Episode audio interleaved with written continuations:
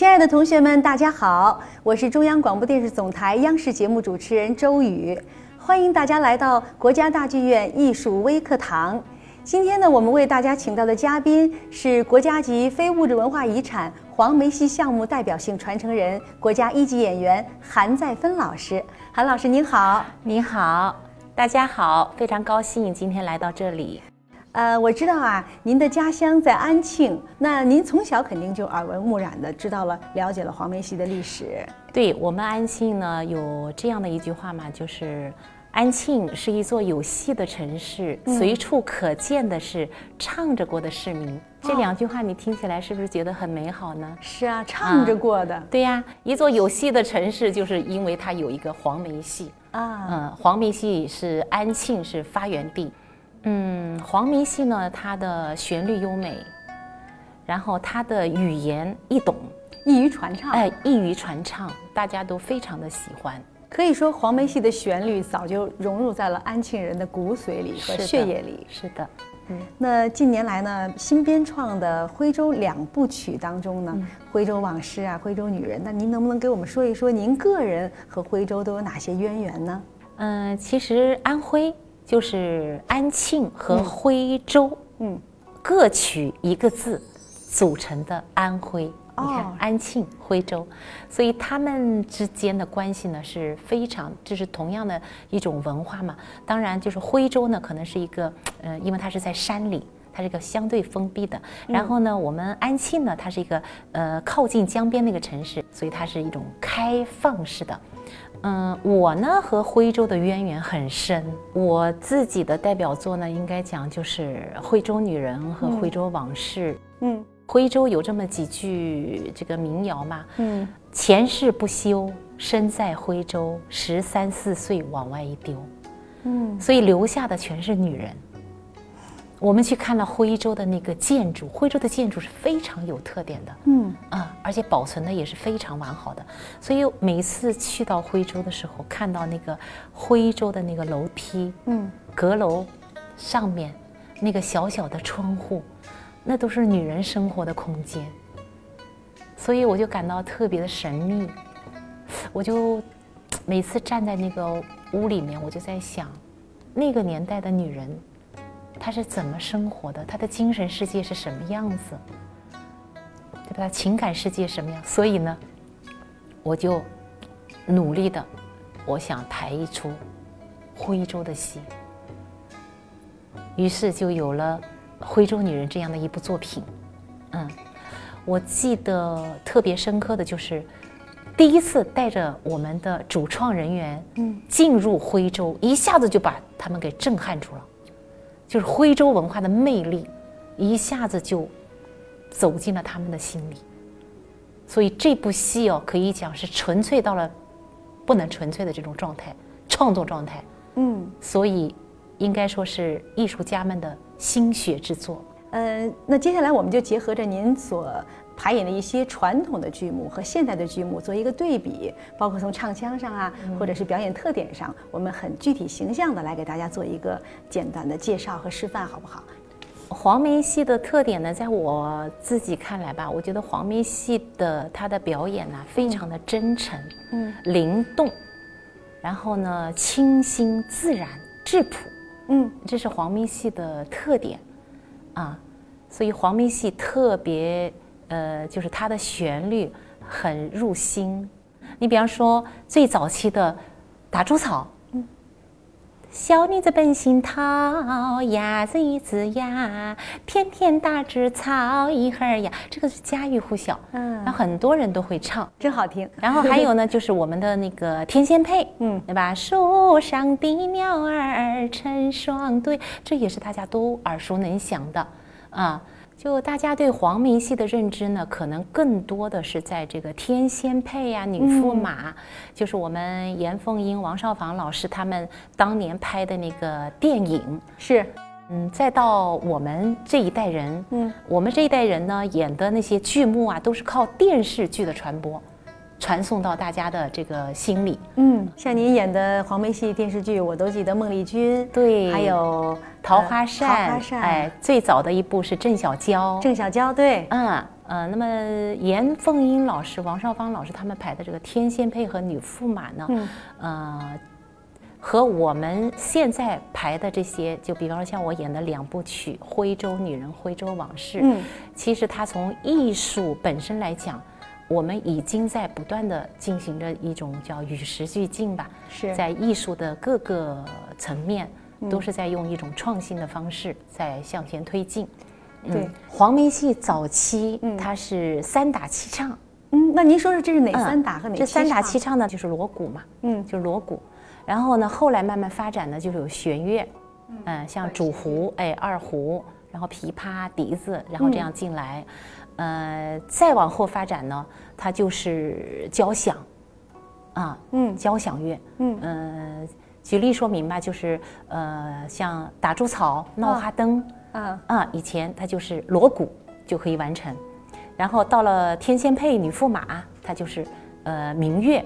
嗯啊，再到了我们的这个徽州女人、徽州往事，还有很多新创的剧目呢。这个音乐的发展就已经很很很快了。嗯，然后就进行就有有那种大的交响乐，就是编配了哈。哎，所有的编配啊。都是在发展中。从时代的角度来讲，您可以说是将黄梅戏引入到了黄梅剧这样一种传承的方式，不仅仅是传统的剧目，啊，是的，而且是现在是舞台剧的一种结合的形式。是的，就像我们呃王少芳老师他就说嘛，他就说黄梅戏的肚子很大，嗯，他有那种嗯。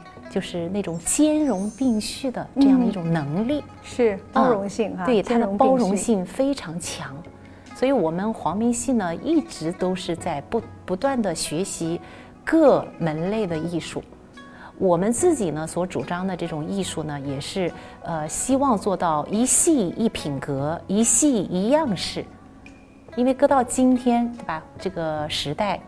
我们特别希望每一出戏都有它自己独特的这种审美，因为艺术贵在于它的和谐美嘛。嗯，贵在于它的和谐美，所以我们在不丢掉黄梅戏它本身的那种精神领域、精神层面的那种一脉相承的东西的同时，一定要大大的去丰富它的其他的这些艺术手段，嗯，来为我所用。是。因为黄梅戏很年轻，其实我们特别想在现场来看您为我们示范展现一下这个女驸马这个角色，女扮男装去救夫嘛，包括您声腔上的变化，从声行到旦行的转换，您是怎么切换的？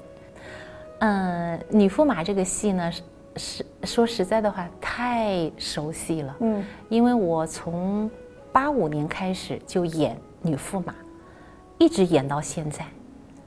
我我估计都演了上千场，嗯，这个角色演起来非常的酣畅淋漓，就是我们观感上很带劲儿，觉得他扬眉吐气了，特别的，对对对，尤其是那个说的这个词，中状元是吧？嗯。嗯，中状元这一场，他的表演就是一会儿是女孩儿，对对吧？一会儿是男的，对，就是生和旦，嗯，其实在他一个人身上，他要把它表现出来。所以，我我我就有一段那个台词嘛，“为救赵婷”，这个时候他希望自己变成一个男人一样的，对吧？他好高兴，他觉得他自己做了一个特别了不起的事情，就是为救朝廷，立故乡，教心得中状元了。你看，他又变成男，又变成女的了。就他心里的那个过程呢，就是他自己在这一会儿男一会儿女，这个完全是在自己表演的时候可以随时切换的。嗯啊，境界因果马上又变成男的了。境界因果穷灵烟，谁人知我藏？是红。变成你的状，你看，又回到又回到你的了。反正，在表演的时候就自己跟自己玩的，反正挺开心的，就是那种感觉。嗯，就是你得活在那个角色里面，就是自己也很陶醉，哎，对很陶醉。自然后，然后什么？哎呀，怒气啊！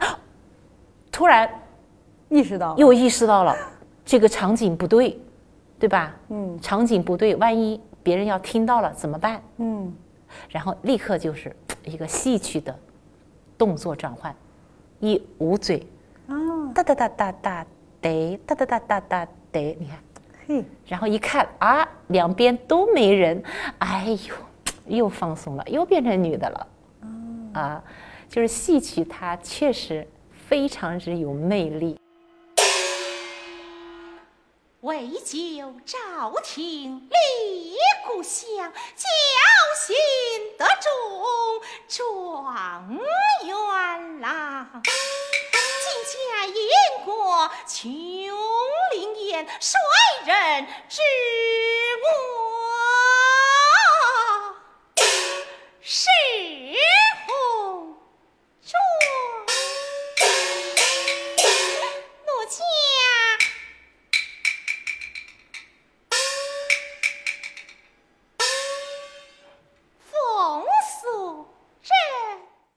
其实我们黄梅戏呢，从严格意义上的讲呢，它的这个，嗯，生旦净末丑，呃，它的这个行当的区分呢，嗯，呃，不是特别的严格，不像京剧那样哈，对，不像京剧那样的分的严格，所以我们的声腔啊，有时候会是，呃，互呃互相的融合，呃，会根据人物来。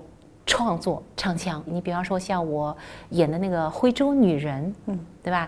它里面有一段那个，我记得以前搞创作的时候啊，记得有一段那个女人就是心跳，就是心又颤，这当时心颤，这这这怎么怎么唱出来呢？对吧？然后就我就跟那个作曲家，我就讲，我首先要感知你的心脏是怎么样的跳动的，嗯，对吧？然后你再去根据你的这个旋律。再这样，最后就创出了一个腔，创出了一段腔，心又颤呐，颤，颤，就感知，对吧？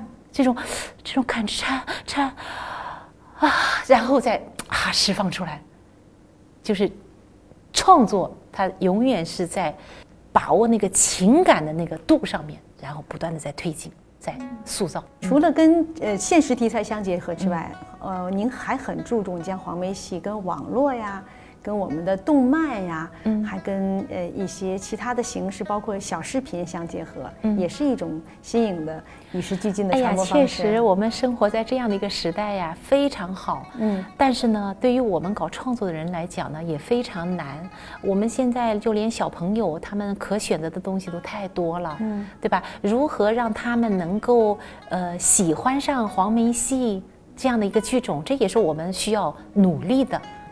然后我们最近呢，就是做了一个那个就是动漫，嗯。嗯，就女驸马，就这个呢，呃，一经推出呢，呃，应该讲很多年轻的孩子都很喜欢，就是通过我们动漫师的绘画的手法，对，通过绘画的手法，把这种传统的这种戏剧，嗯，呃，送到他们面前，嗯，那等待他们成长，等待他们成长到一定的时候，他就知道哦，黄梅戏，呃，有这样的一出戏。然后再把他们带到剧场里面来，嗯，啊，这也是一种一种方式的传承吧。